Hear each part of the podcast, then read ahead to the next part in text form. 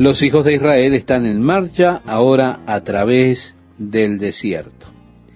En el pasaje que hemos mencionado dice, partió luego de Elim toda la congregación de los hijos de Israel y vino al desierto de Sin, que está entre Elim y Sinaí, a los quince días del segundo mes después que salieron de la tierra de Egipto. Ellos han estado viajando ya por unos cuarenta y cinco días. Y toda la congregación de los hijos de Israel murmuró contra Moisés y a Aarón en el desierto, y le decían los hijos de Israel, ojalá hubiéramos muerto por mano de Jehová en la tierra de Egipto, cuando nos sentábamos a las ollas de carne, cuando comíamos pan hasta saciarnos, pues nos habéis sacado a este desierto para matar de hambre a toda esta multitud. Esta es una acusación realmente muy desafortunada. Es una acusación falsa, pero las personas a veces resultan ser tan crueles y ahora ellos tienen hambre y cuando las personas tienen hambre, a veces ellos dicen, cuando un hombre tiene hambre, él puede volverse como un oso. Usted tiene que alimentarlo antes de hablar con él. Si estas personas estaban hambrientas. Así que dijeron, hubiera sido mejor para nosotros haber muerto en Egipto con el estómago lleno de pan, de carne, en vez de morir aquí en este desierto, morir de hambre. ¿Por qué tuvimos que escucharlos? Se da cuenta, estimado oyente, ellos olvidaron rápidamente la miseria, la esclavitud, la cruel esclavitud de Egipto. Muchas veces es así con nosotros. Cuando una persona, luego de haber salido de la esclavitud del pecado, salido de esa experiencia en el mundo, los observamos y ellos parecen ser más atraídos por el pecado de lo que estaban antes, cuando andaban en ellos. Nos olvidamos del vacío que teníamos. Olvidamos aquella cruel esclavitud que experimentábamos. Nos olvidamos de lo que fue el dolor y el sufrimiento que teníamos. Todo lo que recordamos es el estómago lleno. Ellos están diciendo allí, hey, estaríamos mejor si volvemos y morimos allí por la plaga de Dios, por las plagas que Dios envió. Si el Señor nos mata con los egipcios, estaríamos mejor que aquí en este desierto muriéndonos de hambre. Y Jehová dijo a Moisés, He aquí, yo os haré llover pan del cielo y el pueblo saldrá y recogerá diariamente la porción de un día para que yo lo pruebe si anda en mi ley o no. Así que Dios dijo, muy bien, les daré pan del cielo, pero los probaremos a ver si ellos andan en mi ley o no.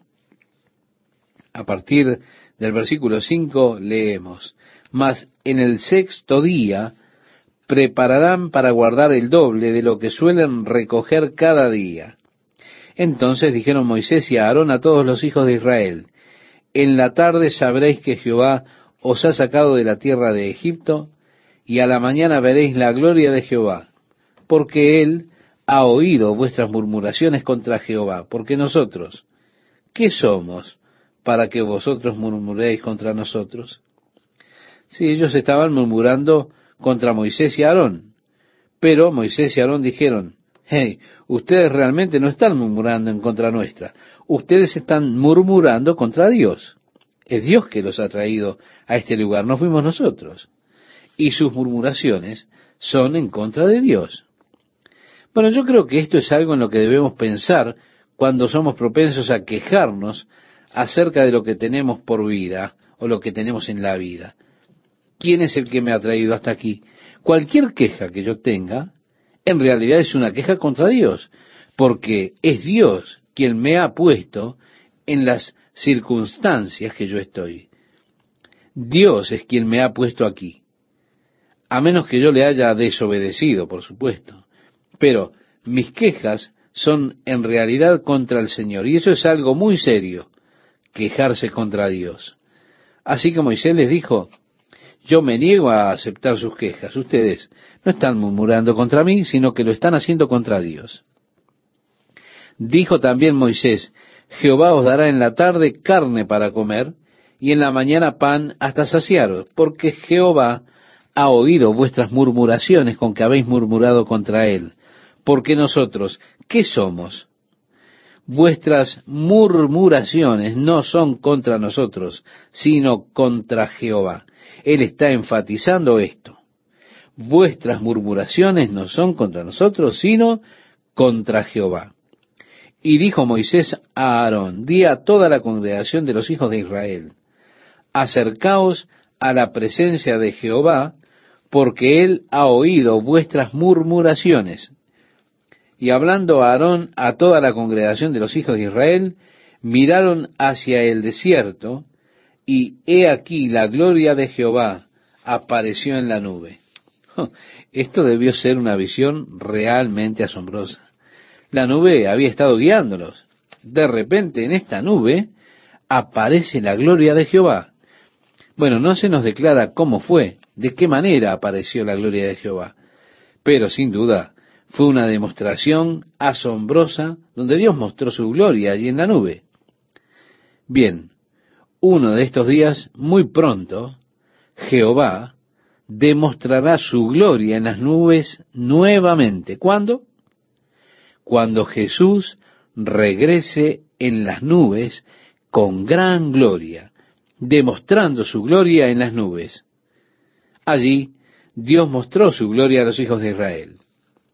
Y continúa a partir del versículo 11 diciendo, y Jehová habló a Moisés diciendo, yo he oído las murmuraciones de los hijos de Israel.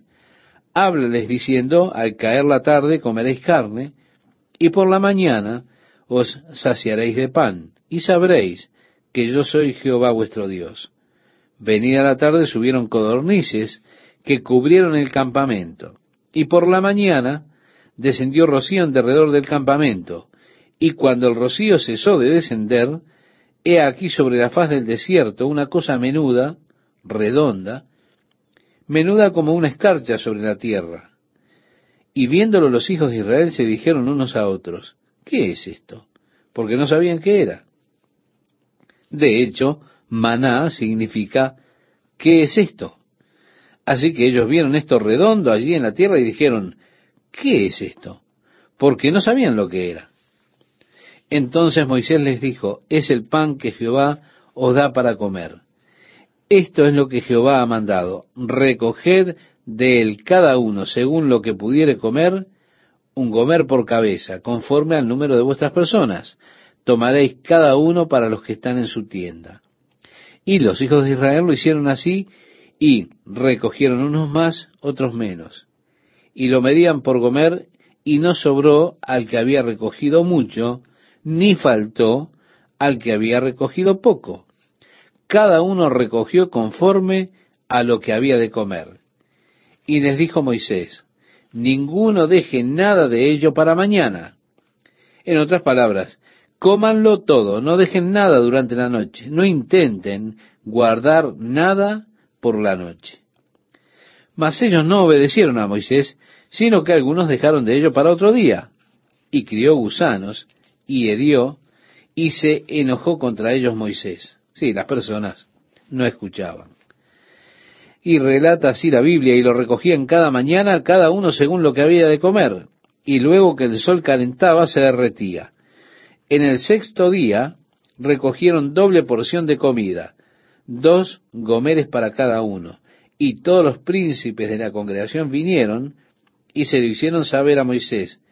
Y él les dijo, esto es lo que ha dicho Jehová, mañana es el santo día de reposo, el reposo consagrado a Jehová lo que habéis de coser, cocedlo hoy, y lo que habéis de cocinar, cocinadlo, y todo lo que os sobrare, guardadlo para mañana. Así que en el sexto día ellos podían guardar durante la noche, y esto no se agusanaría ni se echaría a perder. ¿Por qué? Porque el siguiente día era el día de reposo. Qué interesante que aquí el día de reposo fue establecido y practicado antes de que la ley fuese dada. Así que la idea ya de seis días y uno, seis días de labor y uno de descanso, fue establecida en su vida nacional, esto antes de que Dios diera la ley, estableciera esa ley con Israel, en la cual él dijo, recuerden el día de reposo para guardarlo santo. ellos debían cocinar el maná. Ellos lo molerían como granos en la harina y lo cocinarían dentro del pan, a veces quizá lo hervían o lo comían como un cereal. Yo puedo imaginar, así como ocurre en América Central, donde han aprendido a hacer diferentes platos con el arroz, esas inventivas mujeres sin duda aprendieron a condimentarlo con toques personales de diferentes maneras. Ellos hicieron muchos platos interesantes, seguramente con el maná, esa pequeña cosa que Dios colocaba allí en la tierra para ellos cada mañana. Y ellos lo guardaron hasta la mañana, continúa el relato bíblico, según lo que Moisés había mandado, y no se agusanó ni hedió.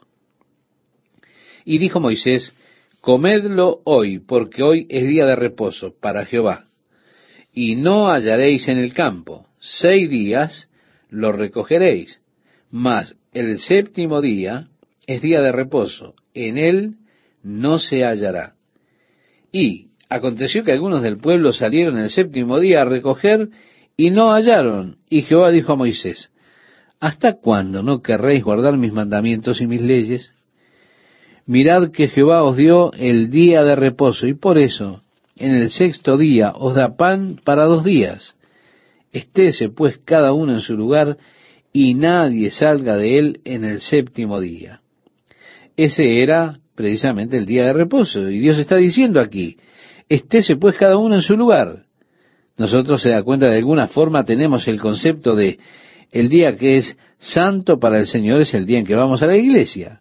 Y nos reunimos, allí adoramos a Dios en la iglesia. En realidad, el día de reposo no era tanto un día de adoración como lo era así de reposo.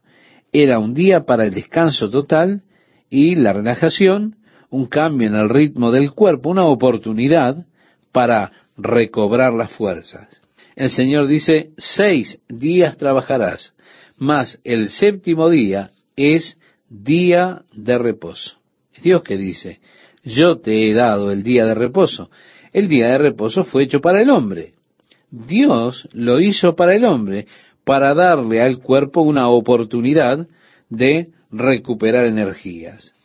La idea de quedarse en la cama, descansar, no hacer nada, esa era la idea. No era la idea realmente levantarse e ir a la escuela sabática o ir a la sinagoga o lo que fuere. Era solo quedarse en la casa y descansar el día de reposo. Así el pueblo reposó el séptimo día y la casa de Israel lo llamó maná, y era como semilla de culantro, blanco, y su sabor como de hojuelas con miel. Y dijo Moisés, esto es lo que Jehová ha mandado, llenad un gomer de él y guardadlo para vuestros descendientes, a fin de que vean el pan que yo os di a comer en el desierto, cuando yo os saqué de la tierra de Egipto. Y dijo Moisés a Aarón, toma una vasija, y pon en ella un gomer de maná, y ponlo delante de Jehová, para que sea guardado para vuestros descendientes. Así que, estimado oyente, esta vasija de maná fue preservada para que en los años venideros las personas pudieran ver, pudieran conocer el maná, la comida que Dios había provisto en el desierto para sus padres. Cuando el tabernáculo fue construido, esta vasija fue colocada dentro del arca del pacto junto con la vara de Aarón. A partir del versículo 34 nos dice, y Aarón lo puso delante del testimonio para guardarlo, como Jehová lo mandó a Moisés. Así comieron los hijos de Israel maná cuarenta años hasta que llegaron a tierra habitada. Maná comieron hasta que llegaron a los límites de la tierra de Canaán. Y un gomer es la décima parte de un efa. Lo que sea que fuera, nosotros no lo sabemos, pero vemos que era así.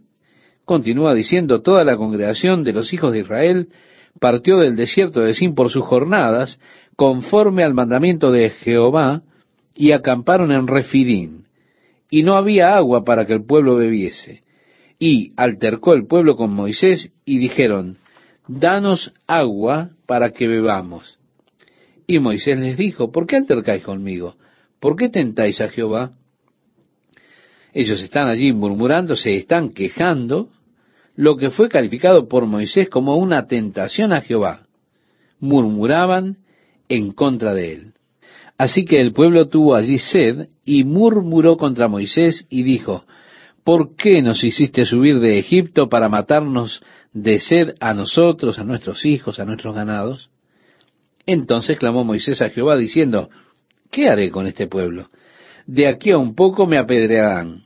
Y Jehová dijo a Moisés, pasa delante del pueblo, toma contigo de los ancianos de Israel, y toma también en tu mano tu vara con que golpeaste al río y ve.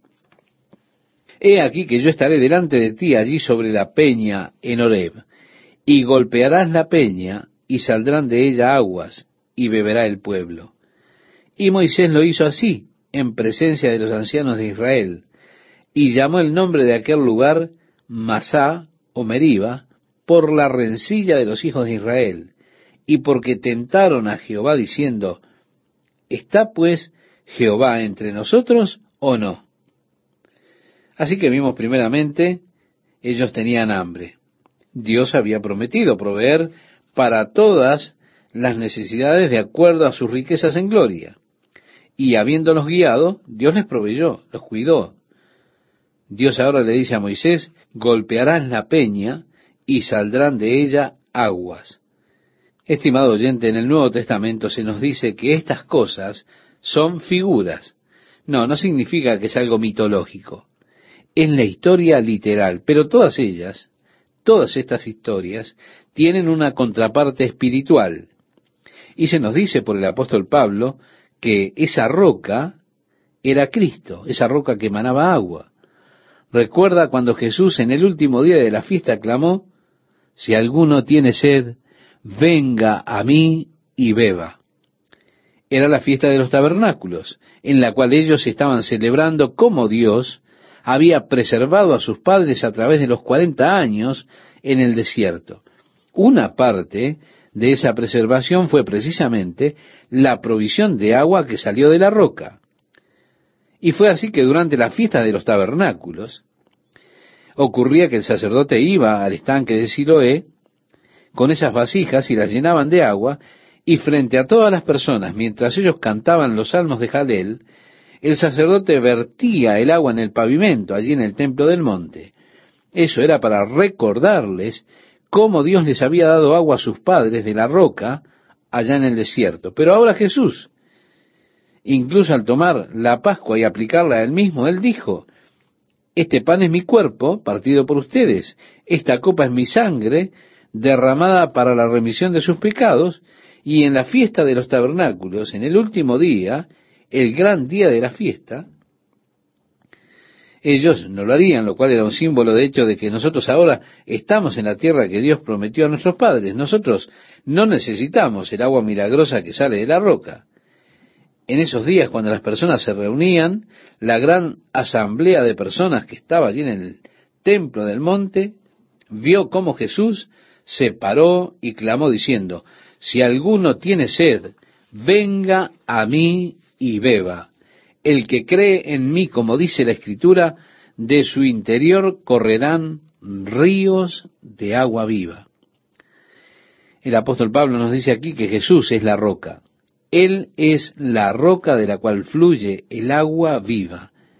En esa tierra donde el agua era como un premio y la sed era algo permanente, la idea de Cristo como el agua de vida es probablemente mucho más significativa de lo que es para nosotros aquí donde no tenemos un desierto, donde usted va a una canilla, a un grifo, y allí obtiene un vaso de agua cuando usted tiene sed y se lo toma. Allí usted realmente tiene que pensar en el agua, en el desierto usted tiene que pensar en el agua. Usted está pensando en ella constantemente.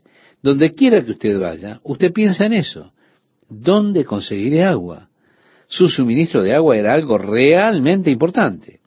Así Jesús es la fuente de agua viva. Miremos, por ejemplo, la última invitación que encontramos en Apocalipsis. Esta invitación que hace Jesucristo. Y el que tiene sed, venga. Y el que quiera, tome del agua de la vida gratuitamente. Así que, estimado oyente, Cristo es la roca el cumplimiento de esta fiesta del tabernáculo, la roca de la cual fluye el agua, el agua de vida por la cual tenemos vida eterna. Esto es por lo cual luego las personas vinieron a Moisés nuevamente y ellos estaban sedientos. Moisés fue ante el Señor y dijo, Dios no puedo soportarlo, estas personas se están quejando de nuevo. Dios le dijo, muy bien, Moisés, ve y háblale a la roca y el agua fluirá. Pero Moisés salió y estaba muy enojado con las personas. Él dijo, ¿debo golpear nuevamente esta roca y darles agua? Y él fue enojado y golpeó la roca con su vara y el agua fluyó. Pero Dios llamó a Moisés y le dijo, Moisés, eso fue un error. Yo te dije que le hablaras a la roca y tú desobedeciste. No podrás entrar en la tierra prometida. Oh Dios, por favor, perdóname, déjame déjame entrar. Pero Dios le dijo, no me hables más acerca de esto, Moisés. Esta es la forma en que será hecho. ¿Por qué? Porque ahora ha roto el simbolismo.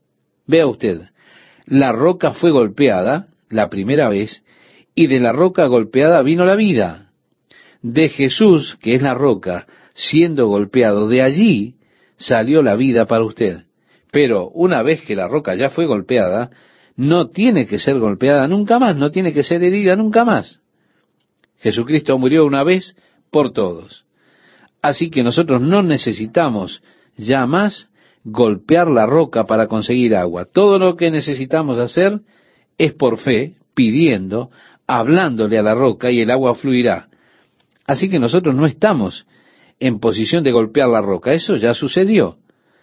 Todo lo que necesitamos es hablar, pedir y recibiremos de Dios el agua de la vida libremente.